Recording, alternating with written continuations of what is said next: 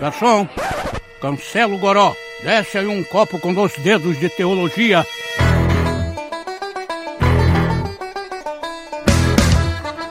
Seja muito bem-vindo a mais um episódio do Baixo Clero, o podcast do Dois Dedos de Teologia. Eu sou Iago Martins e. E o quê? Eu esqueci, completamente o que eu ia dizer. Eu gosto mais ou menos do Smith. Não odeio. Tô falando que eu odeio o Smith. Eu gosto, eu gosto, eu gosto um pouco. E eu tô com presenças ilustres aqui uh, no nosso podcast. Recebo Pedro Pamplona. Bem-vindo, Pamploninha. E aí, galera? Muito bom poder participar. Eu estou aqui para falar das liturgias seculares. E a minha preferida é a do futebol. Se ele falasse do futebol, aquilo que ele fala do shopping, você ia, você ia gostar? Sim, ia. Ele fala nesse livro também. Recebo o Davi Madureira, nosso querido. E aí, galera? Smith é bom, mas nem tanto. Recebo novamente aqui, também junto com o Davi, que já participaram dos outro, do outro podcast acerca do James K. Smith, Larissa Lima, do Servas da Verdade. Oi, pessoal. Eu continuo acreditando que eu não sou um animal litúrgico. Eita! E, como sempre, o nosso querido co-host João Guilherme, direto do seu guarda-roupa.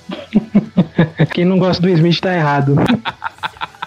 E o Guilherme tá no guarda-roupa porque a filha dele dormiu aí e ele não vai conseguir falar muito alto, tá tentando contribuir uh, em pequenas incursões no banheiro, na varanda e no guarda-roupa para conseguir participar do podcast. Até começar a ter ódio da gente. É, vai chegar. Oh, meu Deus. Vocês que. Oh, meu Deus, acordou a bebê. Olha que linda. Ai, meu Deus. Vocês estão ouvindo só o áudio, mas a gente tem vídeo aqui na gravação, então a gente consegue ver a belezura que é a filhinha do João Guilherme. a gente acordou a filha do cara. Meu Deus, a mulher dele vai ficar chateada. Priscila vai ficar chateada, né? Com esse podcast.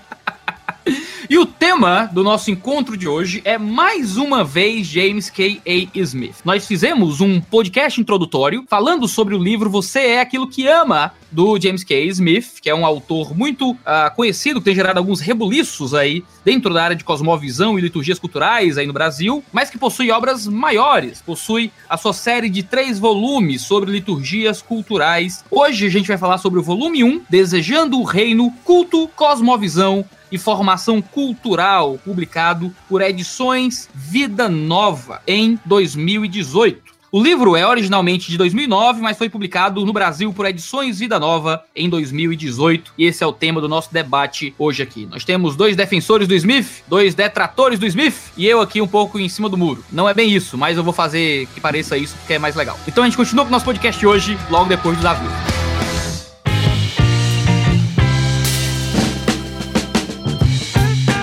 Guilherme, este Baixo Clero é patrocinado por Edições Vida Nova, que nos enviou a série de liturgias culturais de James K. Smith para a gente fazer um debate não apaixonado, né? Um debate frio e calculado acerca do que está dito aqui. Edições Vida Nova tem patrocinado Boa Teologia no Brasil e tem nos dado muitos ambientes onde a gente pode crescer mais intelectualmente e no caminho do reino. É isso aí. Vida Nova patrocina nós e, e deu certo. Mandou livro para todo mundo e estamos aqui gravando e divulgando essas belezuras que são os livros do Smith. E vai lá visitar o site da Vida Nova que sempre tem livro bom. O, o Pamplona esses dias recomendou os comentários da Vida Nova lá, não foi, Pamplona? Os caras têm um catálogo muito bom. Então, é isso aí. Obrigado, Vida Nova. O James Smith é, é, polêmico, mas a Vida Nova mora no coração de todos nós, né? Quem não gosta da Vida Nova está errado. Uma das melhores editoras do Brasil, graças a Deus.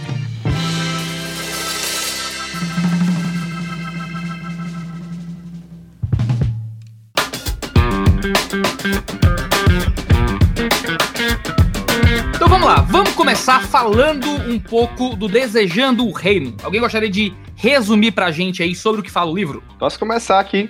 Uh, trazendo, trazendo a introdução aqui, né, que o James Smith faz.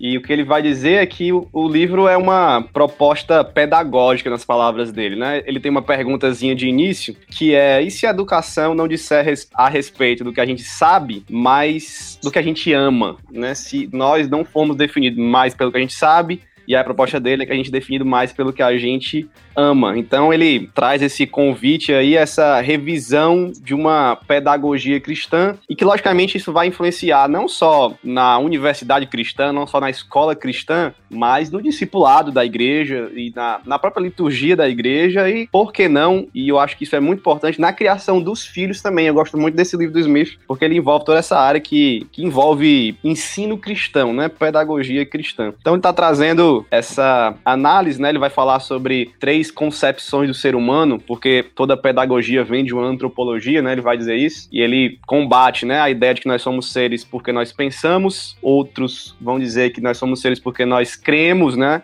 E ele vai combater isso também e vai propor que nós somos aquilo que nós amamos. E eu acho que a nossa discussão parte a partir disso, né? Do Smith combatendo essas outras ideias que são incompletas, segundo ele, trazendo essa ideia do, como a Larissa falou aí, né? Do, do animal litúrgico e de nós sermos aquilo que nós amamos e desejamos. Eu acho que a partir daí a gente tem que conseguir estabelecer essa relação entre amor e liturgia que o Smith coloca. João, você pode comentar a respeito? Essa ideia aí do guarda-roupa? Não.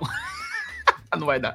Uh, algum de vocês dois aí, os outros, gostariam de falar sobre essa relação entre amor e liturgia do, do Smith? Porque é um salto lógico, né? Ah. Nós somos o que amamos, mas aí liturgia cultural, animais litúrgicos, como é que funciona isso aí? É, eu posso aqui. Uh, o Smith está tá dialogando com uma série de, de outros conhecimentos, né? Dentre eles, Agostinho, que, que é, é uma, uma das bases dele. Você vê em Confissões de Agostinho um grande discurso sobre a memória e sobre o tipo de vida que se quer, né? Um tipo de vida prazerosa que se busca em, é, diante dessa memória que ele não sabe se está lá, essa memória que está ou não está. Ele tenta uma discussão enorme sobre isso, mas ele está dialogando com Agostinho e também com outras pessoas, como por exemplo exemplo, Heidegger uh, é uma pessoa com quem ele, ele uh, dialoga no livro também, e ele está trazendo uma construção fenomenológica. A minha impressão, e eu não sou muito adepto da antropologia do Smith, é que ele está tentando é, estabelecer um, um campo, um, um, ponto de vista pedagógico, educativo, em cima de uma antropologia, e a, e a, a proposta dele inicial é mudar essa antropologia, né, do ser que sabe para aquele ser que sente, né, aquele ser cheio de afetos. Então, quando ele faz, um, logo no começo aqui do, do, do livro, ele faz uma, uma diferenciação entre desejo e consciência, e depois ele começa a estabelecer essa ligação do sujeito sujeito, da pessoa com o mundo, como sendo desejo. É onde ele trabalha muito a fenomenologia, né? Ele tem uma. Ele parece que está trabalhando a ideia do, do Edmund Husserl sobre a conhecimento ilético. Conhecimento ilético é aquele conhecimento que é uma, é uma afetação do meu corpo e uma resposta corporal ao que acontece, e assim se faz uma diferença entre eu, sujeito e mundo. Né? E isso não é cognitivo, não é uma, uma teoria que se estabelece, que se pensa, que se cogita, né? que se imagina imagina, uh, no sentido de que se trabalha ela de forma consciente, né? É um tipo de produção física, corporal, afetiva. E isso, de algum modo, está relacionado à nossa, ao nosso modo de conhecer. É o que o Smith está propondo. Ele não está propondo um conteúdo específico, mas um modo de. Ele faz um, uma relação entre um mapa, uh, entre conhecer uma cidade pelo mapa, umas ruas, as ruas pelo mapa, ou conhecer as ruas por andar de bicicleta nelas. Né? Então ele faz uma diferença entre esse saber teórico para esse saber prático que tem muito a ver com essas liturgias. Como o sujeito é sempre intencional, ou seja, sempre está ligado a um tipo de objeto, tem um telos aí, tem uma finalidade, esse, essa consciência para Edmundo Russell na fenomenologia também é uma consciência intencional, então nós somos intencionais. Nunca existe consciência só, consciência vazia, pensamento é sempre pensamento de algo, é pensar em alguma coisa. Você não pode simplesmente deixar o pensamento fluir, sempre está ligado a algo. Isso diz respeito à intencionalidade da consciência consciência. E o Smith está trabalhando esse desejo, na minha perspectiva, como sendo essa consciência, essa instância que se lança, que se joga em direção ao mundo em busca dessa boa vida. Então, a vida diz respeito muito mais ao modo com que se lança, né, a partir desse desejo, desse amor, praticando e vivendo o mundo, do que simplesmente pensando nele. Então, o, o caminho que ele faz é estabelecer essa, essa pessoa que tem afetos e que é corpo, e a partir desse corpo não só experiência.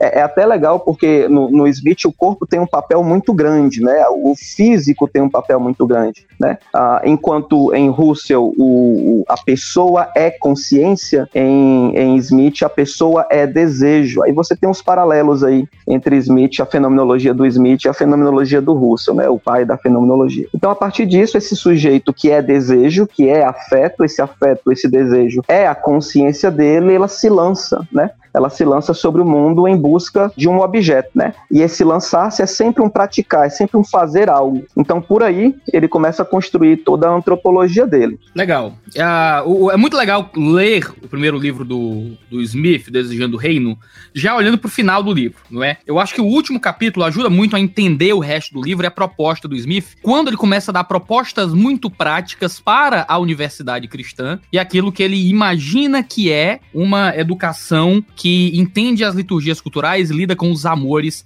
com a prática e com o corpo. Não é? Existem pontos muito positivos no modo como Smith observa a educação e o modo como ele tenta aplicar isso à vida de estudantes de universidades cristãs. Não é? Ah, quando a gente para de sair simplesmente da teoria e entende como é que o Smith manifesta na prática a sua teoria, eu acho que existe muito do que a pedagogia moderna pode aprender, como seminários, por exemplo, ah, podem levar os seus alunos a atividades mais práticas, a práticas de oração, como elas podem auxiliar no processo de aprendizado e tudo mais. Uh, eu acho muito legal quando ele fala sobre uh, levar os, os alunos né, de um seminário sobre pobreza e riqueza, questões de justiça econômica, a uh, levá-los a, de alguma forma, se relacionar com pessoas com, com fome, pessoas pobres, pessoas em necessidade. Ele fala de exercícios morais que seriam cobrados nos currículos cristãos. E esses exercícios morais fariam parte do processo de aprendizado. É muito interessante que o Smith se preocupe com isso, se preocupe com uma definição de cosmovisão, uh, a gente vai lidar melhor com o modo como Smith vê cosmovisão em breve, que lida com o aprendizado também prático, também vivencial, também experiencial, que também fale aos nossos sentimentos, ao nosso corpo, que também mova os nosso, o nosso estômago, não só o nosso cérebro. Eu acho que o Smith tem muito a contribuir dentro dessa perspectiva. João e Larissa, vocês não fizeram nenhuma apreciação ainda. Falem, falem alguma coisa. O João, se puder. acho que o João não pode. Mas eu posso falar um resumo do que eu achei do livro, assim, bem pode, resumo. Pode tá. A ideia é, é, uma apreciação, é fazer essas apreciações introdutórias assim, do livro. Certo. É, quando as pessoas me diziam né, que eu tinha que ler as outras obras do Smith para poder julgar e criticar, eu não levei muito a sério, mas lendo o Desejando Rei, eu percebi realmente que tem muita coisa que ele explora mais aqui, que ele explica mais, e que no Você é Aquilo que Ama parecia muito assim: é, essa minha teoria engula minha teoria, lide com isso. Só que aqui no Desejando Reino, como ele explica melhor algumas coisas, eu fiquei bem mais, assim, tendenciosa a gostar dele do que antes. Então eu acho que esse livro meio que amoleceu mais meu coração para teoria dele. Eita! Mas não completamente, Vixe. mas já melhorou a visão que eu tinha. Então eu acho que realmente é muito importante ler as três obras, né? E eu, eu realmente estou muito ansiosa para ler as outras duas. Antes a minha perspectiva era péssima, agora só é ruim. é tipo isso. Os caras estão com ódio no coração aí, bicho. Tem que, tem que ser quebrantado aí. Tem que fazer um veredas antigas aí. Deixa eu, deixa eu tentar resumir aqui a minha visão do livro. Não é a minha, né? É a do próprio Smith. Vou resumir aqui para você que não leu, você nunca mais vai precisar ler. Tô brincando. É. Nossa. É Depois a gente de... tem ódio, né? É, é, papo de coach, tô brincando. Esse aí é do bom, viu? É, então, o Smith disse que nós somos criaturas intencionais, nós somos esse homem litúrgico, né? Que é definido por aquilo que ama e é guiado na vida por aquilo que ama e deseja. E aquilo que ama tem sempre um telos, né? Esse, né, esse amor é dirigido ao que ele chama de uma visão da boa vida, que ele chama de reino. Então, cada pessoa tem aquilo que ele enxerga que é a boa vida, que é o seu reino desejado, e todos os seus desejos e amores vão ser orientados para essa visão visão da boa vida. E essa visão da boa vida é construída em nós de maneira até a pré-cognitiva, né, com os nossos hábitos, através das práticas culturais que nós estamos inseridos que é aí que ele vai entrar na questão da liturgia. É isso que o Nós Somos Aquilo que Amamos tem a ver com as liturgias, porque são as liturgias que vão, dentro dos nossos hábitos, né, modelar os nossos desejos, modelar a nossa visão de reino, da boa vida, e é para lá que os nossos amores vão apontar, né? Por isso que ele vai. A, a proposta dele é: a igreja não valoriza a questão litúrgica, corporal, visual, simbólica, né, das práticas diárias, né? E isso realmente é um problema,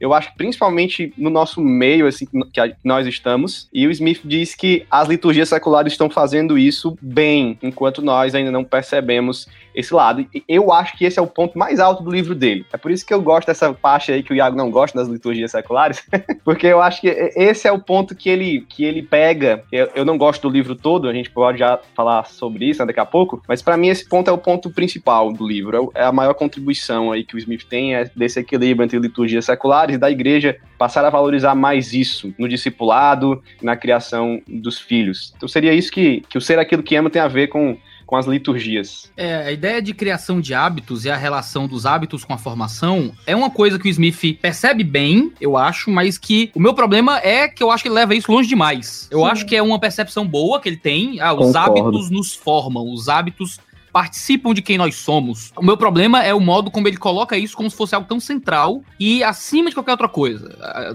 ele diz expressamente no livro várias vezes, a gente já fez essas citações ah, no podcast passado, não tem por que voltar a elas, de que nós somos mais formados pelos hábitos do que pelo que a gente aprende. A gente é mais formado pelas liturgias do que pelo conhecimento que nós temos acerca das coisas. E eu acho que assim, eu não sei dizer o quanto, se é 50-50, eu, eu só não estou disposto a aceitar que o conhecimento não propositivo e de que nossos hábitos não pensados formam, formam o nosso caráter mais do que os hábitos pensados, né? Porque ele leva isso a consequências muito extremas, como por exemplo, o modo como nós vamos vencer hábitos é através de outros hábitos. Então, o, por exemplo, se eu tenho um hábito de ir no shopping e ir no shopping uh, molda os meus hábitos dentro de uma sociedade de consumo. O modo como eu vou lidar com isso não é simplesmente tendo uma compreensão diferente do hábito e continuar indo pro shopping do mesmo jeito, tendo um relacionamento parecido com as coisas, mas tendo uma compreensão proposicional do comportamento que afeta o significado do hábito. O modo como ele vai colocar é mudando o hábito ou tendo hábitos concorrentes. E eu acho que isso levar a própria ideia tão longe, não é? Que eu acho que ele vai contra aquilo que é tradicionalmente compreendido dentro da nossa antropologia cristã, até, de que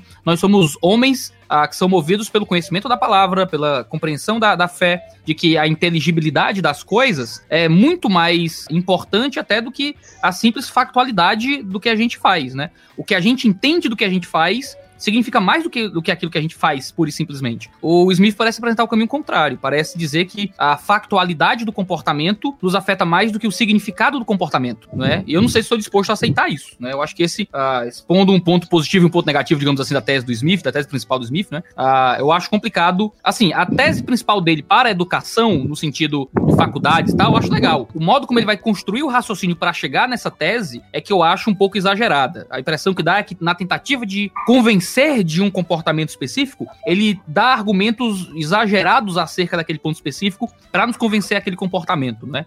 De novo, tô tentando julgar aqui as intenções do Smith, não, não quero fazer isso. Mas uh, é o que eu sinto dentro do fluxo argumentativo dele no livro.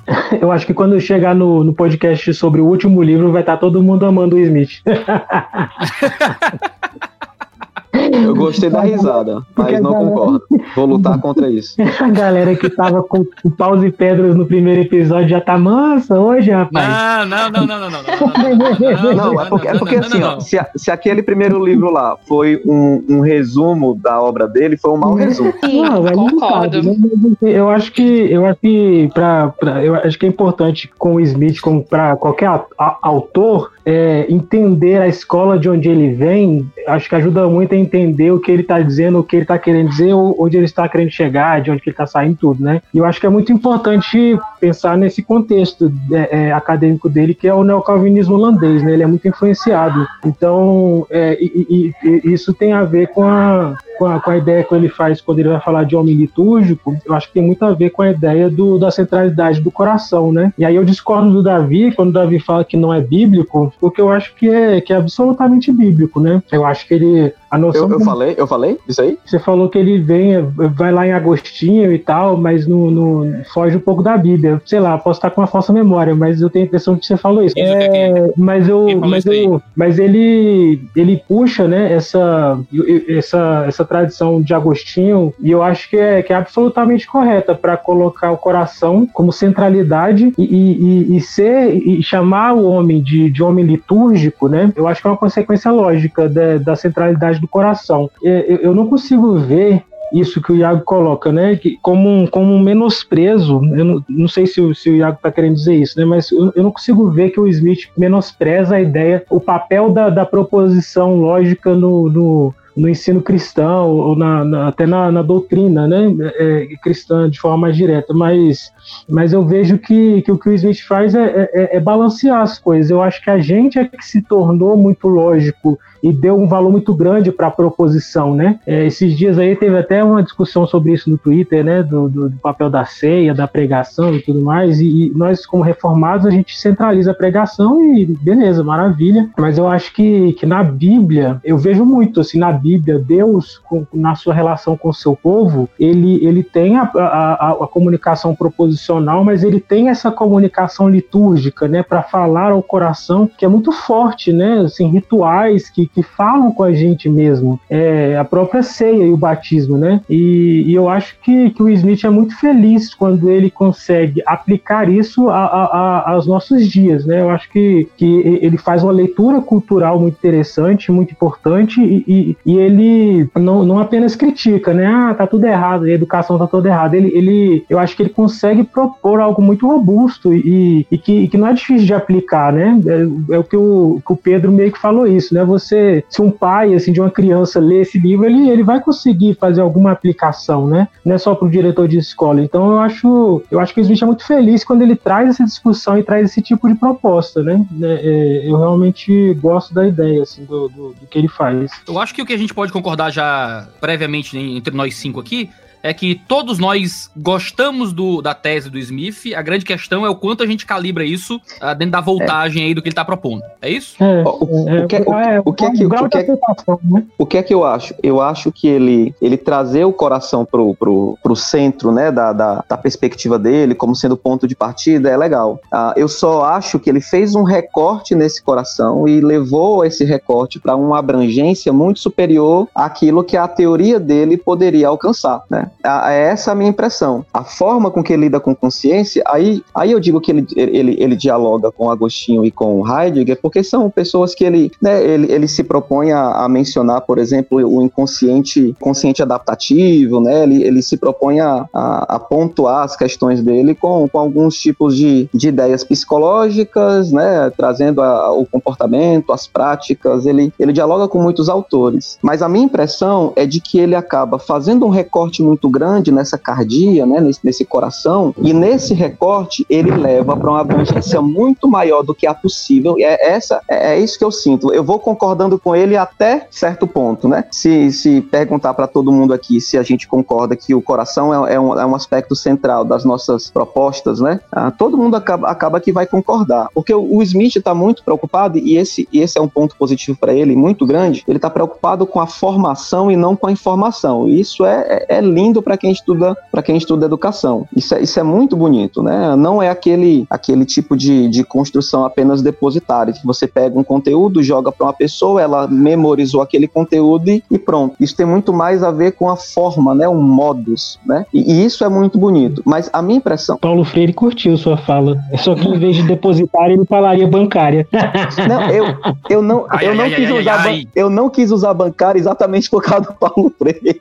Mas ele fala do Paulo Freire, viu? Só vem e fala bem. Meu Deus do céu. Não, é só para dizer que ele fala o Paulo Freire e fala bem. Ele usa esses mesmos termos vi, do Paulo eu já Freire. Vi, eu já vi gente criticando o Smith por usar Paulo Freire e falar bem. Esse cara não pode ser bom, esse cara é marxista, sei lá. É, falar, é. Não, não mas o que ele fala tem. É. Mas, mas é exatamente isso. A, a ideia do Smith é, é, é, trazer um tipo de formação que a gente esqueceu há muito. Né? Não, é, a, não é apenas um. A educação cristã não pode ser, ou a pedagogia cristã, não pode ser apenas um, um meio, uma ferramenta. A educação não é apenas uma ferramenta para informar um sujeito, mas para formar um tipo de homem, né? Para formar um tipo de pessoa.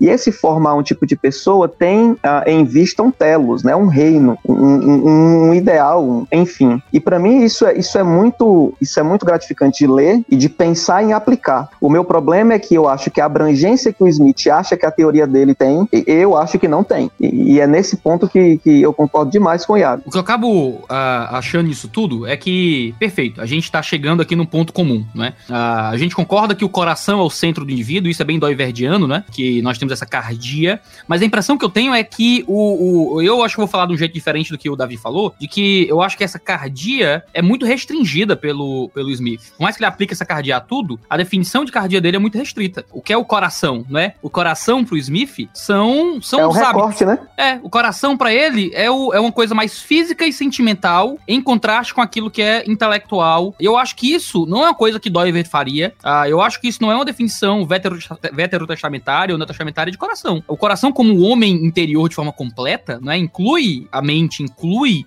né, a racionalidade. E parece que o Smith faz esse, esse recorte quando diz que aquilo que a gente faz é mais importante na formação do que aquilo que a gente sabe. E quando ele quer colocar o, o significado de cosmovisão e moratória para falar de uma cosmovisão, uh, ele vai definir cosmovisão como algo puramente intelectual, por exemplo, e dizer que a gente precisa de um imaginário que é formado antes da ideia de cosmovisão e tal. E eu acho que daí ele já, já é meio pós-doiverdiano, na minha opinião, assim. Por um momento eu até achei que ele estava sendo puramente doiverdiano. Quando ele começa a falar sobre liturgias, parece que ele tá mais preocupado com a experiência ordinária do que com a experiência teórica, né? A experiência ingênua, que o Dover vai falar, que é a experiência pré-teórica de vivência no mundo real e que isso nos forma antes daquilo que é o raciocínio. A ideia do Smith de considerar o ser humano integral, não só esse paradigma kantiano da, da racionalidade que move o ser humano e tal, mas a experiência do ser humano de forma mais completa, legal, parece que ele tá sendo doiverdiano nesse tipo de aplicação. Mas eu acho que ele tá levando as próprias ideias para um ponto onde Doiver não levaria, não é? Uh, eu acho que ele até assumiria isso de facto. Eu nunca pude conversar com ele,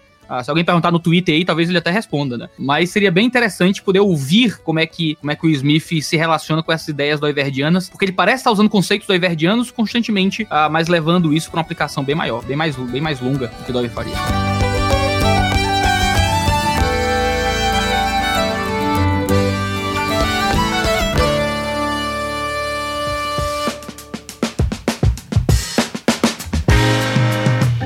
Coisa que martela na minha cabeça desde que eu li Você é Aquilo que Ama, que é essa questão dele é, tratar os hábitos, né, os rituais, as liturgias, como coisas que são realmente formadores do nosso coração, coisas formadoras do nosso coração. Só que ele ignora, parece ignorar o fato de que uma pessoa pode muito bem é, seguir hábitos e rituais e liturgias e não ter o coração formado por isso. Pode ser um ritual vazio de significado pode ser uma liturgia vazia de significado. Então, quando ele supervaloriza né, esses rituais e esses hábitos, eu tenho a impressão de que ele ignora isso. Que, por exemplo, pessoas que nasceram em um lar cristão e cresceram ali dentro da igreja e estão ali em contato com a liturgia e, de certa forma, ouvindo o evangelho sempre, podem seguir os rituais, as liturgias e ter hábitos de pessoas crentes exteriormente, né, digamos assim. E o coração ainda é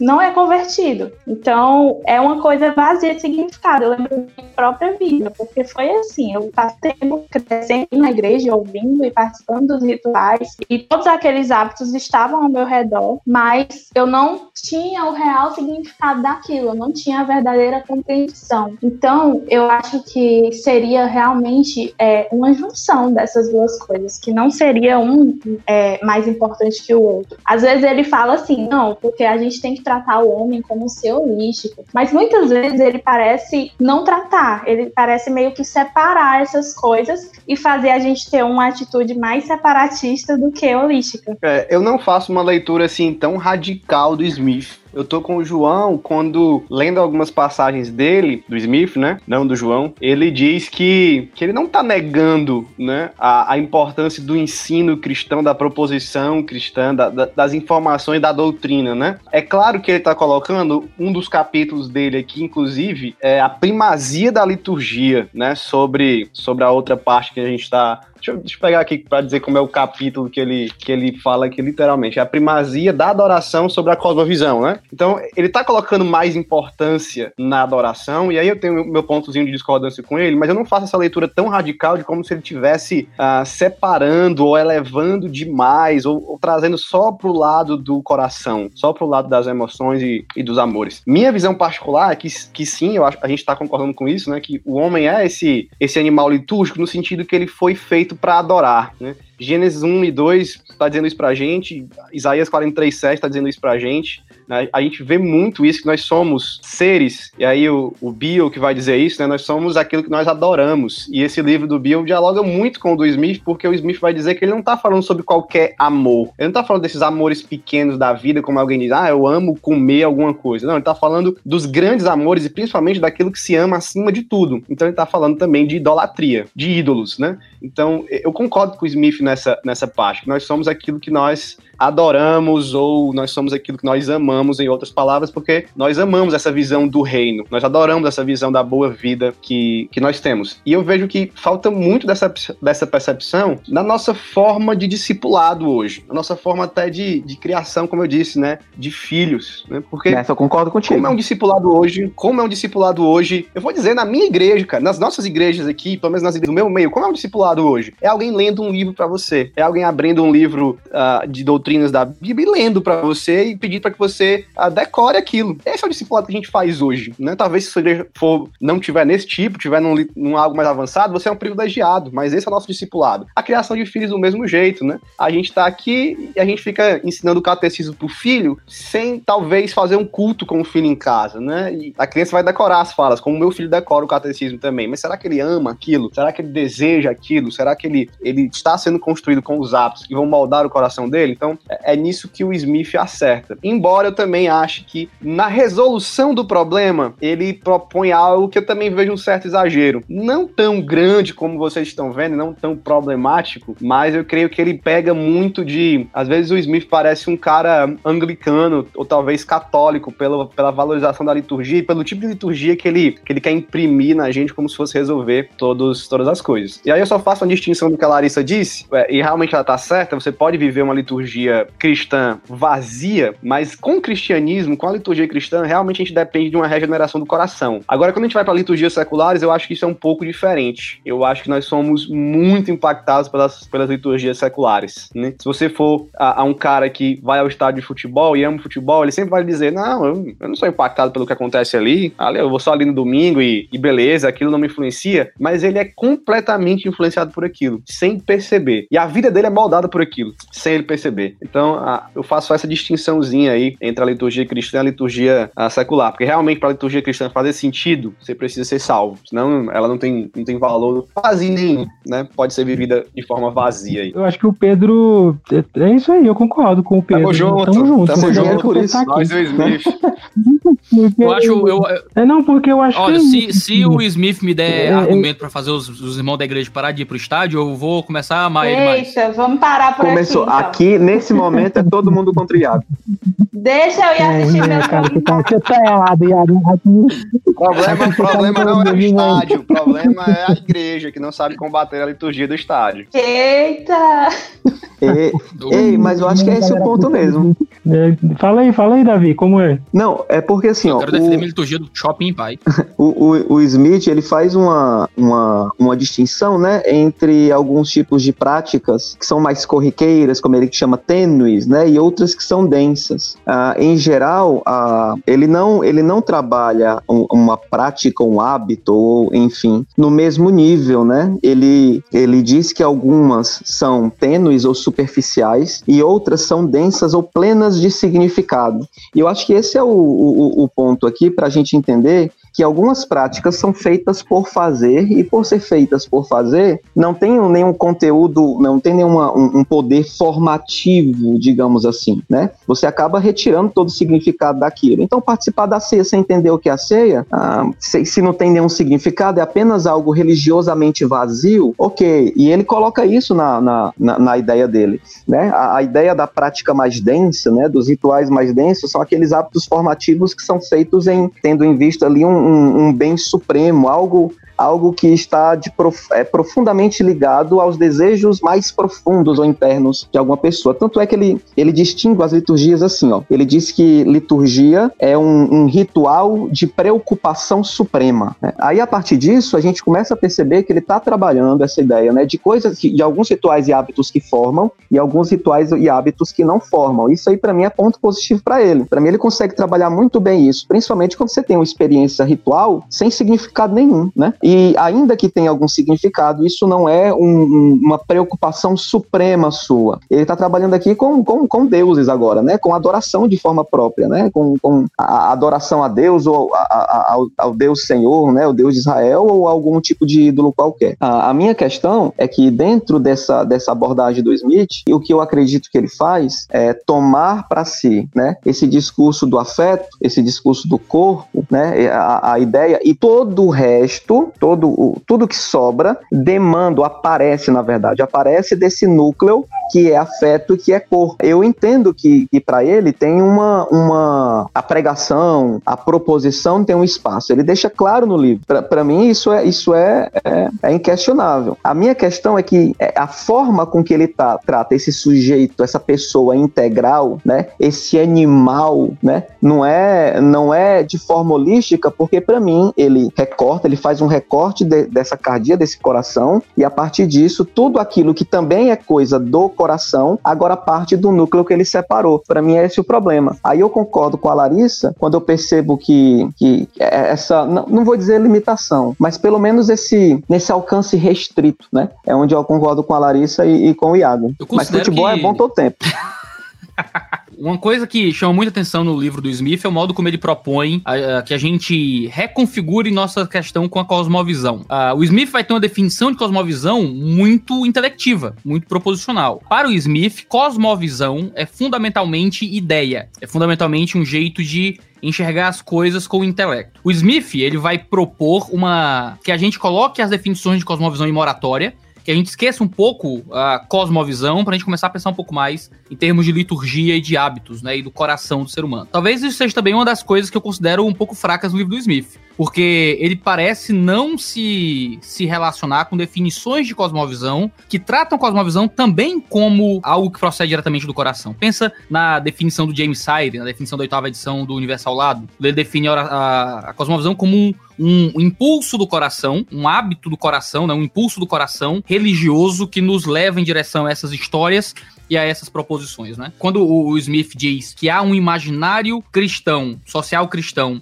que de fato precede uma cosmovisão cristã, eu acho que ele não está considerando que esse imaginário social cristã constitui a própria cosmovisão cristã em parte, né? Quando ele fala de imaginário social, ele está citando Charles Taylor, né? No livro dele sobre Modern Social Imaginaries, né? Imaginaries, tá? Como é que não sei? Quando ele escreve sobre os imaginários sociais, não as cosmovisões das sociedades, mas aquilo que as sociedades imaginam como uma, uma como é que o Smith vai dizer? Um, uma imagem de vida boa, digamos assim, né? De novo, nisso o Smith, ele, é, ele é muito positivo, ele vai falar sobre esse aspecto imagético da crença, de que nós somos muito mais guiados por imagens do que por ideias. Ele vai falar, inclusive, de filmes, né? Ele vai dizer que um filme como Crash, No Limite, toca muito mais do que uma palestra sobre racismo. E eu acho que ele tem toda razão nisso, quando ele fala sobre imaginária, formação de imagens. A gente é muito mais guiado por uma imagem de uma vida boa que a gente construiu, que a gente recebeu, de forma muitas vezes subreptícia e muitas vezes nem mesmo proposicional, do que por simplesmente ideias claras. Né? Subreptícia. Né? Ah, desculpa, perdão, se eu tenho um dicionário.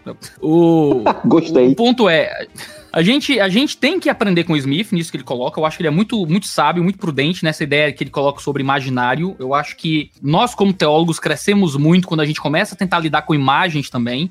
Os nossos sermões, por exemplo, precisam ser mais imagéticos. A gente tem que conseguir formar mais imagens. A gente tem que mostrar, através da nossa vida de igreja, um padrão de vida boa para as pessoas poderem desejar também. Não é só dar uma palestra sobre casamento fiel, é mostrar casamentos fiéis para que as pessoas vejam isso e sejam tocados também no coração. Não é só dar palestra sobre ter filhos, mas mostrar como funciona a paternidade e a maternidade. Então, para as pessoas terem padrões de vida boa, não é? Isso fala muito sobre cinema, fala sobre literatura, fala sobre poesia, fala sobre como nós conseguimos mostrar para as pessoas imagens uh, que as pessoas possam colocar diante deles. As pessoas não passam, por exemplo, a acreditar em casamento gay só porque ouviram uma palestra sobre casamento gay. É porque elas assistiram um seriado que tem um casal gay que vive feliz e é bonitinho e é fofinho. As pessoas não passam a acreditar em adultério e divórcio como uma opção para a vida delas porque ouviram um conselho de divorciar e adulterar mas porque viram a novela, e na novela tem a mulher lá que é maltratada pelo marido, e tem o novinho lá que ama ela, e tal, e aquilo gera uma imagem, né? Gera um, um, um algo que toca no imaginário. Nós, como igreja, às vezes queremos resolver problemas de imaginário só com proposição. E, em certo sentido, pode funcionar. Eu tenho uma, uma crença que afeta as minhas emoções. Essa, e ao invés de ser guiado pelas emoções, eu controlo minhas emoções pela minha crença. E não deixo que minhas emoções afetem o que eu creio, quando eu sou colocado diante de uma imagem. Mas existem outras formas também de entrar nessa batalha, que é na batalha do imaginário, de ajudar a formar boas imagens. Nisso eu acho que o Smith ele tem uma contribuição real. O meu problema é quando ele coloca isso em contraposição com a ideia de cosmovisão. Em contraposição com a ideia de que não, a cosmovisão cristã é só ideia, não tem drama, não tem história, não tem narrativa, não tem coração. Por isso a gente precisa colocar a cosmovisão em moratória e olhar agora para a ideia de liturgia. Eu acho que ele está propondo como ele tá propondo respostas para perguntas que não foram feitas. Ele está propondo soluções para problemas que não existem, em certo sentido. Não tem que colocar cosmovisão em moratória, tem que só aperfeiçoar o próprio significado de cosmovisão. Não tem que a, a, a solução agora vai ser o quê? Vai ser a igreja ficar fazendo filme? Vai ser a igreja o quê? É a igreja pregar mais, ensinar e sim continuar tratando nessa área da, da, da, das crenças mas sim, também entrar na batalha pelo imaginário, né? E eu acho que se essa não é a ideia do Smith, eu acho que ele falhou no livro dele em deixar claro o que é que ele quer propor em termos de como é que a igreja coloca isso em prática dentro da sua luta pelo imaginário dos indivíduos. Como é que a gente coloca isso em prática? Como é que na igreja isso vai funcionar? É pregar menos e tal? E, a, e o que me parece é que ele está simplesmente propondo um modelo litúrgico específico. Um modelo meio high church, meio tem que ter a ceia com as mesas, um, um prédio uh, clássico com estilo gótico e tal. Parece que uh, o pensamento de. Tá bom, e agora? Como é que eu coloco isso para funcionar, não é? Me parece já um pouco fora do esquadro do que é natural na vida de igreja de qualquer um. É, deixa eu, deixa eu dar um exemplo aqui para deixar bem prático o que eu quis dizer sobre a relação da igreja, né, do futebol. Eu falo do futebol porque o Smith cita algumas, algumas liturgias seculares, e aí, logicamente, ele tá falando do contexto americano. Ele faz uma crítica até muito boa ao. Fala mal do futebol, fala mal do futebol. Ele fala, ele faz uma crítica até muito boa sobre a liturgia do militarismo nacionalismo, né? Que tá sendo problemática no Brasil hoje também. E, mas aí eu, eu trago pro futebol, inclusive ele fala do futebol também, mas ele tá falando do futebol americano, né? Porque o futebol, para mim, é a principal liturgia secular do brasileiro. Se você está no mundo do futebol, Iago aí não está, né? Então não pode falar, não tem lugar de fala aqui agora, né? Porque eu não tenho futebol. Né? Mas se você está no meio do futebol, você sabe que a linguagem do futebol é totalmente religiosa, totalmente, totalmente litúrgica, né? Tem um time aí imundo, que eu não vou citar aqui, porque tem uma torcedora dele aqui, que, né, que é um time que a torcida... Eu sabia que iam falar mal do Corinthians. Eu tava sentindo isso vindo, Obrigado, sabe? cara. Tem uma, torcida, Obrigado. tem uma torcida lá. Ei, muito é obrigado por isso. A torcida do Corinthians ela é, uma, ela é uma seita religiosa, praticamente. Eu tô, eu tô exagerando aqui, né? Mas é só pra dar um exemplo. Pedro, você mora. Onde você mora tem muita segurança, Pedro? Vai estar cheio de misto aqui, torcedor do Corinthians, né? Mas, por exemplo, ah, só, só, só pra exemplificar, uma das músicas da torcida do Corinthians, ou um dos lemas, né, do que eles gritam, é jogai por nós, fazendo uma associação aí ao rogai por nós, né? Aqui no Fortaleza, por exemplo, pra falar do meu time também, a gente canta coisas do Fortaleza, meu eterno amor, eu respiro as tuas cores, né? E a torcida ela vai ao estádio como e ela participa da vida do time como quem No participa. caso, a cruz de Malta é o meu pendão.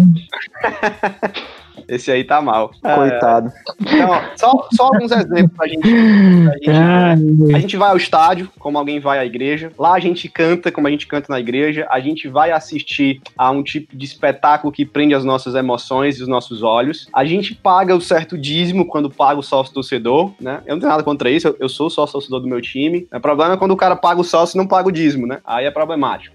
E a, a gente tem toda essa questão de que pega um torcedor que não vai ao estádio, que não participa dessa liturgia, e pega um torcedor que vai ao estádio, que participa. Quem é o mais fanático? É o que vai ao estádio. Por quê? Porque ele está dentro da liturgia propriamente dita. Isso faz muita diferença no quanto torcedor você é de um time. Por quê? Porque assistir na televisão é completamente diferente de assistir no estádio. Como é completamente diferente você assistir, né, um, vamos dizer, um culto na internet, porque não existe, né? Culto é presencial e a galera vai jogar as pedras agora. É muito diferente, cara. Então a liturgia faz Pedro, total diferença. Total diferença, né? E aí, ah, deixa eu dar só um- um- uma crítica aqui, né? As, as igrejas, vou jogar, jogar mais pedra em mim, né? Você tá lá no, no estádio e você tá com seu filho de 10 anos de idade, de 15 anos de idade, lá você pode cantar, você pode bater palma, você pode pular se você quiser, enfim. Não quero, não quero que a gente faça isso na igreja, mas às vezes no nosso contexto de igreja tem uma liturgia que vai formando um, um certo tipo de ambiente assim monótono demais, chato demais, que não mexe com as nossas emoções, que é praticamente aemocional. E isso é muito problemático, cara, muito problemático, né?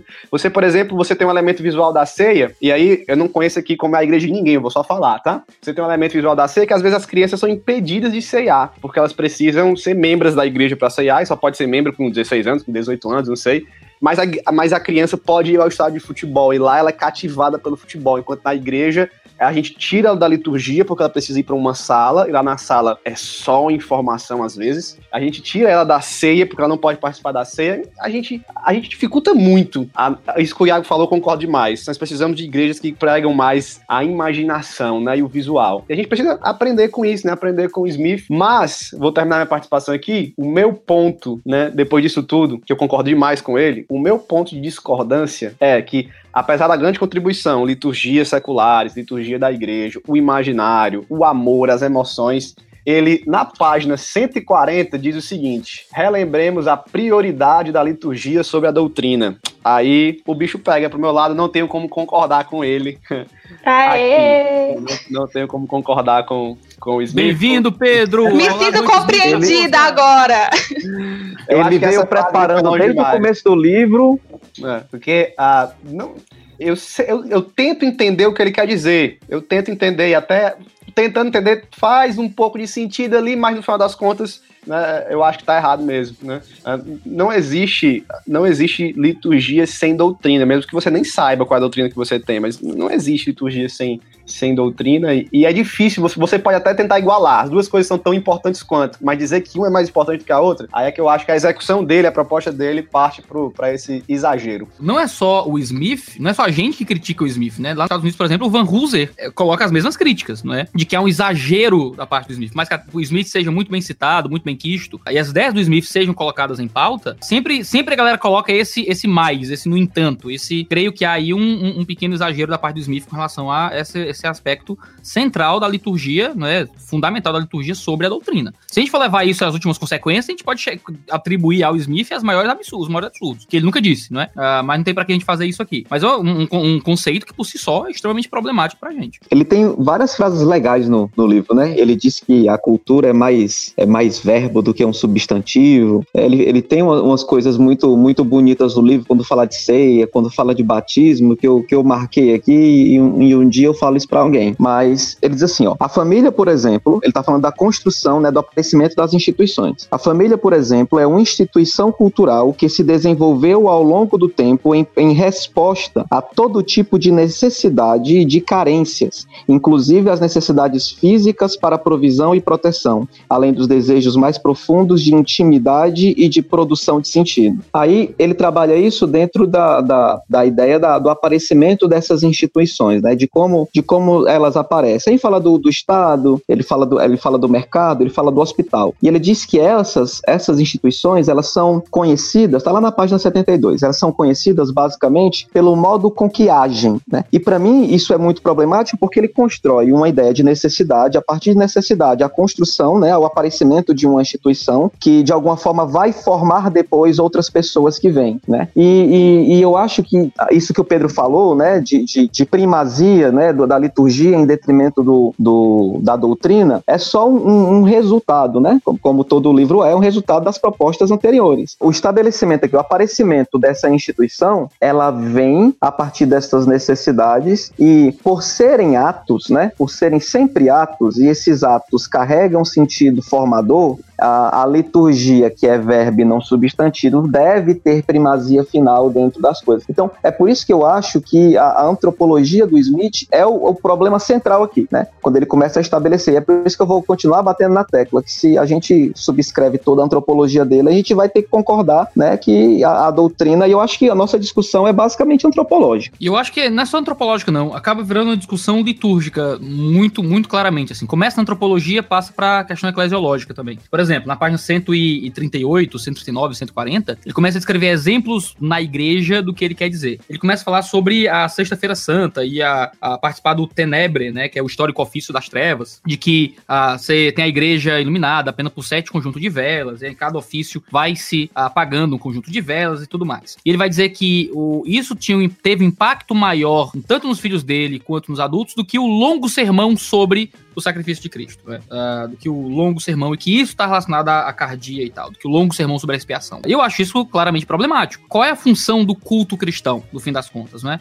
E como é que o cristão é, é instruído nesse sentido? Criar esses tipos de liturgia podem ter uma utilidade? Claro que podem, né? É pecado fazer isso? Claro que não. Agora ele, ele coloca, ele vai descrever o que significa, que a liturgia vem antes da doutrina. Isso é logo antes dele dizer essa frase, né? Que a liturgia é anterior à doutrina. Mais do que isso, ele vai falar sobre as crianças participarem de rituais que elas não compreendem e de que isso ajuda na formação das crianças, né? Eu não sei se ele é pedobatista, mas seria muito conveniente a grupos pedobatistas. Eu falo que sem nenhuma animosidade contra presbiterianismo, o que quer que seja, o João é presbiteriano e tá aqui, né? Mas seria assim, uma é muito conveniente a esse tipo de visão de, de igreja, né? A, a criança participando de rituais que ela não compreende, ela já tá recebendo um tipo de instrução pela pura ritualística, não é? Porque isso impressiona, causa um efeito, não é? Antes de qualquer compreensão doutrinária uh, específica, né? Essa prioridade da liturgia sobre a doutrina, eu acho, eu acho realmente um problema sério do modo como ele vai aplicar suas teses à vida de igreja. Ele é pé do batista, Iago. Pelo menos por esse livro, aparenta ser, né? Quando ele fala de batismo, ele cita o pé do batismo como exemplo aqui dele. Eu não tava, não tava lembrando, não. Foi uma parte que me é, marcou e, especificamente. E ele fala exatamente isso, né? Que você tá simbolizando no pé do batismo. Eu tô exatamente com essa página aberta aqui. Abri bem sim. Porque ele disse Foi que vai senhor. formar, ele disse que isso vai passar a imagem de que a nossa principal família não é a família, a família mesmo, né? A gente não pode se fechar na idolatria da família, mas que a nossa família também é a igreja, né? É legal isso aí, né? Mas não precisa batizar a criança pra isso. Eu tenho animosidade contra o João. Eu não tenho papo na língua, não. tá ótimo. É. Nisso, eu acho, eu acho que o eu, Martin eu... Lloyd Jones era muito melhor, assim, nesse processo. O Martin Lloyd Jones dizia que o sermão não tem a função apenas de trazer instrução, mas também de causar uma impressão. E nisso eu acho que o Lloyd Jones, ele, ele pega bem esse ponto. No sermão eu não quero só explicar ideias, eu quero causar um sentimento. Eu quero que quem, quem ouça o sermão, isso, né, o púlpito, é a lógica pegando fogo, né? Existe esse, esse impulso de eu quero ensinar e instruir a mente, mas também eu preciso tocar e aquecer o coração através do discurso, não é? Talvez algum elemento litúrgico ajude nesse processo, mas colocar o elemento litúrgico na frente do elemento de pregação, eu acho que isso é torcer parte da liturgia. E isso acaba sendo algo que as pessoas vão acreditar de fato. Muitos vão falar sobre a prioridade da ceia no culto, e que qual é o ponto alto do culto? Não é o sermão, não é a instrução, não é a comunhão, é a ceia, né? É um aspecto litúrgico que vai ser visto uh, e participado fisicamente, ao invés da, da instrução formal que vai vir ali. Uh, isso vai gerar realmente diferenças litúrgicas sérias dentro dos contextos religiosos. Tanto que alguns detratores, digamos, mais aguerridos do Smith no Brasil vão dizer que o Smith dá base para um tipo de protocatolicismo. De que o Smith, as teses do Smith, uh, são instrumentos para levar cristãos para o catolicismo. Né? Não, não sei se eu concordo com isso, acho que é um exagero muito grande, uh, uma crítica muito injusta ao Smith, mas é algumas pessoas chegam a, a acusá-lo nesse nível. Eu não acusaria desse nível, mas eu concordo que existe um tipo de prática ritualística uh, eclesiológica que ele vai propor, né, que não é o tipo de coisa que a gente costuma acreditar dentro do nosso ambiente mais protestantes. A não ser que você esteja no ambiente mais reformado, bem estrito e histórico mesmo. Eu não concordo com essa crítica também, Iago, mas eu até já toquei nesse ponto. Às vezes na liturgia que ele propõe, eles parecem um pouco mesmo assim, com alguém, como eu falei, né? Ou anglicano ou católico, né? E, e aí eu, eu tenho meus problemas com isso também. Eu tenho meus problemas quando a liturgia ela é exaltada demais, assim, somente um certo tipo de liturgia. Eu queria deixar só uma dica aí, falou de pregação, falou muito bem aí do Mark Lloyd Jones. Alguém que escreveu muito bem sobre isso, como, como pregar o coração das pessoas, as emoções, foi o Tim Keller, no livro Pregação, Comunicando a Fé na Era do Ceticismo. A segunda parte desse livro é excelente, então se pregadores estiverem escutando aqui, leia esse livro do Tim Keller, é, é muito bom. A, a, parte boa do Smith é exatamente a parte ruim também, é, é, meio até, é meio esquisito, porque quando, quando ele fala, ele fala desse, dessas liturgias, ele tá aumentando, digamos assim, tá, tá mostrando que existe uma dimensão para além daquela que nós tratávamos de forma específica, né? Mas ele começa esse esse esse ser que ele chama. Tem uma discussão muito legal, né, na, na pedagogia sobre qual é o objeto de estudo, né? A psicopedagogia também vai trabalhar dessa dessa coisa. E, e alguns autores começam a postular que o objeto de estudo não é a aprendizagem por si só, mas o ser cognoscente. E esse ser cognoscente é um ser dimensional, né? Bem, antropo, bem a antropologia bem parecida aí com a do Victor Frankl. E esse ser dimensional tem essa relação, né? É esse ser relacional, não só consigo, mas também com os outros, com o que está no mundo. Aí a minha impressão de que quando ele, ele trabalha a liturgia, ele fala num, num pedacinho aqui, deixa eu, deixa eu achar para mencionar. É no capítulo 5, quando ele começa a fazer uma exegese do, do, do, imaginário, né? Do imaginário social. Ele começa a estabelecer aí um tipo de, de cadenciamento, né? De estrutura, que eu acho que ele ele, tá, ele tá tentando construir a pedagogia dele, sabe? Eu, eu acho que não é, não, não, não é. Foge um pouquinho do. Eu acho que o capítulo 5 foge da tentativa dele no início. Eu acho que, que é muito é muito pessoal. Ah, eu quero só deixar é, pontuado aqui que é o, o capítulo que eu acho que tem mais que o meu instinto, né, que a minha intuição, como ele diz, ah, acredita que, que eu acredito que é muito mais subjetivo, porque ele, ele faz umas, umas considerações aqui que eu acho bem, bem subjetivas. Agora eu não tô achando. Eu já já eu falo de novo, peraí. O Davi meteu um aí, um, ele começa ruim e terminou do jeito que começou. Cara, melhor frase, o ponto bom é o ponto ruim. Ai, meu Deus do céu. Não, é Deixa por... eu citar aqui uma parte do Smith tá. que a gente tava comentando, ó. Que, por exemplo, é, que eu acho que é, é, é, a parte assim que eu acho horrível do Smith. Mas assim, de novo, eu não quero. Eu tô chamando atenção pra esses pontos negativos aqui. A gente também chamou atenção pra alguns pontos positivos. Aí tá na página 137. Ele diz: de acordo com esse modelo, aqui o modelo tradicional de pensar essa relação entre teologia, prática e tal. De acordo com esse modelo, começamos com a Bíblia como fonte de nossas doutrinas e crenças. Depois aplicamos para que daí resultem práticas coerentes com o que a Bíblia ensina e expressa. Contudo, há problemas com essa imagem. Então ele começa a argumentar contra essa ideia de que a gente começa com a Bíblia como fonte de doutrina e aplica isso para nossa prática para a gente poder viver de forma correta. Ele vai dizer que isso vai contra a história da formação do cânon, que a igreja existia e adorava antes do cânon, o que é o que para mim não serve de argumento de nada, porque existia revelação antes do cânon, a Bíblia Uh, por mais que o livro não tivesse composto, o cânon tivesse fechado, havia as revelações de Jesus e dos apóstolos que guiava o que, se, o que iria ser a adoração, né? Ninguém participava da, da fé e, via, e vinha a Cristo por participação litúrgica. Ela pela pregação, pela pregação do evangelho. Nada que saber entre vós que seja sabedoria humana, mas apenas a Cristo e esse crucificado. É a pregação do evangelho. Jesus diz que a gente discipula e discipula trazendo pelo batismo e ensinando a obedecer todas as coisas. As pessoas vivem a prática da fé através de um ensino acerca da obediência. É um ensino prático, é um ensino que lida com o imaginário, é um ensino que lida com as imagens de vida boa, é um ensino que toca no coração, mas é um ensino, é a aplicação da verdade de Deus, né? Deus não se revelou através de uma liturgia, ele quis se revelar através de um livro, né? E é um livro com ideias propositivas que a gente recebe. Há um aspecto intelectivo do ser humano que é central central nesse aspecto de compreensão do que Deus faz e daquilo que Deus move em nós. Eu acho que o Smith começa a levar às últimas consequências do próprio raciocínio. E já, eu já não acho que é uma tentativa de aplicar ou levar o raciocínio do Smith a consequências que ele não levou. Eu acho que ele leva a consequências e consequências um pouco ruins, na minha opinião. Ô, Iago, deixa eu concordar contigo, cara. Essa parte que tu citou sobre esse argumento dele de existir adoração antes do cano estar fechado, tem uma interrogação gigantesca aqui no meu livro, eu marquei isso. Eu pensei assim, cara, o cara é tão inteligente pra fazer um argumento desse, que não tem nada a ver, cara, isso. Realmente, é, aqui é uma Tô parte... Tô percebendo o Guilherme tá muito calado. O João tá me olhando aí feio já, mas aqui é uma parte que ele merece uma crítica. Trouxemos, trouxemos alguém pro nosso lado. É, porque, cara, ah, eu não sei, eu, eu não consigo nem explicar o, o quão isso não faz sentido, como o Iago falou. Já existia revelação, já existia doutrina, né? A, a, a adoração cristã estava muito ligada à adoração judaica e, e, o Antigo Testamento já estava fechado. É, cara, não, não tem. É, esse argumento aqui é. Você pode jogar fora do livro do Smith. Mas o resto é bom. Deixa eu falar um, um ponto positivo para. Por favor, diga isso em um. O João tá com saudade do Igor Miguel, que era o que ajudava ele aqui, que tava junto com o Smith até o fim. o Pedro já, já bambeou assim pro nosso lado. Até quando eu tava errado. Mas deixa eu falar só um ponto positivo também, porque a impressão que, que dá é que a gente tá só tacando pedra. Mas, começando com um ponto negativo, né? Depois eu falo ponto positivo. Mas. Quando, a pessoa não consegue, é... a pessoa não consegue só elogiar, né? Tem que, tem que dar uma, Exatamente. Tem que dar, umas, tem que dar uns dois chutes na canela antes de abraçar, né? Tipo tem ódio isso. aqui nesse podcast, tá com muito Não, ódio. não é ódio, não.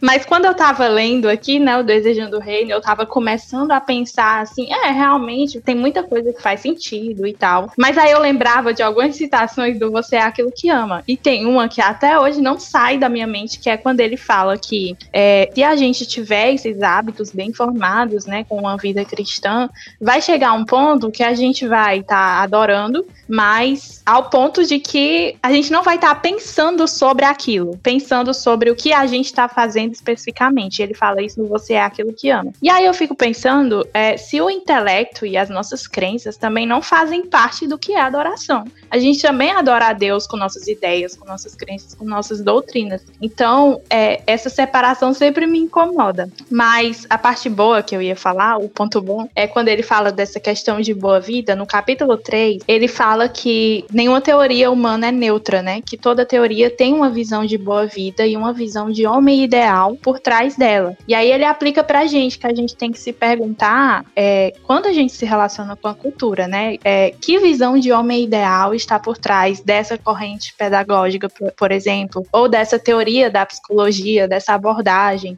de qualquer coisa que a gente vê. E eu acho que, de certa forma, isso também tem a ver com cosmovisão cristã. Ele só não quer admitir, porque a visão dele de cosmovisão cristã é muito fechada, né? Mas ele fala também que, às vezes, a nossa participação na cultura se transforma em assimilação com a cultura, quando a gente deixa de se perguntar essas coisas e deixa de identificar, né, essas coisas que estão por trás, ideias e crenças e doutrinas e visão de boa vida que estão por trás dessas liturgias culturais que a gente participa. Então, eu acho que esse foi é, um ponto muito importante do livro, dele chamar a nossa atenção para isso, de não simplesmente é, entrar na cultura sem se perguntar o que está por trás, mas de já entrar identificando, né, qual é a visão de homem ideal que essa liturgia tem. Tem mais algum, algum ponto que vocês queiram elencar aqui? Acho que a gente já falou bastante, já xingou bastante, elogiou bastante. Também acho, tá ótimo. Leia o livro e tire suas próprias conclusões. Sim, eu acho que é uma... apanhado final aí, né? Apanhados, apanhados finais. Não se, deixe guiar,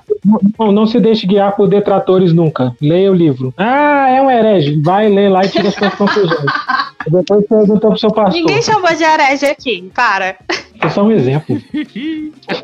O objetivo é não ser formado por filmes e séries. É, eu acho que uma coisa maravilhosa que a editora Vida Nova nos deu foi a oportunidade de conferir o livro do Smith e sermos uh, abençoados por esse livro, né? A gente é. vive num, num, ambiente muito dodói, acho que o termo técnico é esse, dodói, certo? Tá todo mundo muito dodói. Então, qualquer encostadinho, ai meu Deus, aí ele falou mal do fulaninho. Ah. E bem, a, a Vida Nova nos deu a oportunidade de poder estudar o livro, ler o livro. Uh, as pessoas chegam assim, às vezes dizem, ah, eu li o fulano e não concordei 100%, né? Eu acho que eu nunca concordei 100%, nem, nem comigo mesmo na vida, assim ainda mais com, com autor, né? Uh, os melhores autores que eu, que eu leio, que eu gosto e que eu sigo, eu já discordei deles em algum momento. Ah, e você também deve discordar de outros autores. Quando duas pessoas pensam de forma completamente igual, é porque uma tá pensando no lugar das duas. Então é importante que você que ouve o que ouviu o podcast, você viu que foram cinco pessoas lendo opiniões distintas acerca do livro. Então, eu acho que é bom que você vá lá e que você leia e que você tire suas próprias conclusões. E você leia já ciente aí dessas, dessas polêmicas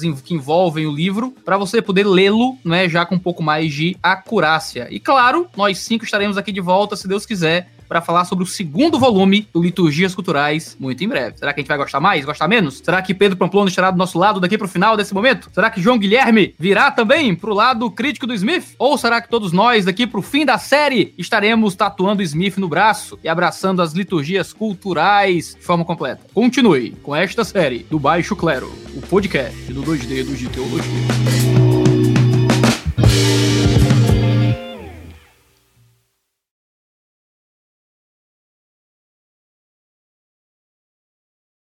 Muito bom. Rapaz, os antropólogos marcianos vão ter dificuldade para entender esse final, viu? quando forem escavar, quando forem escavar a internet. Vão achar cada coisa. É, não, esse final vai ser o menor dos problemas quando forem escavar a internet para tentar entender o que tá acontecendo. Quando chegarem na Deep Web. Não precisa ir tão longe. E vir os animaizinhos da, da Larissa fazendo coisas engraçadas. É só chegar no Twitter que já resolve. O Davi falou oh. que ele ia pegar umas frases pra. Ali, bichinho. Pra dizer pra alguém, ele vai chavecar alguma mulher com essas frases do livro. Foi isso que eu entendi. ai, ai. Eu vou chegar, vou chegar pra ela e vou dizer assim: o marketing é o evangelismo do shopping. Vai ganhar, vai ganhar, viu? Este podcast foi editado por Gabriel Tuller. Thank you.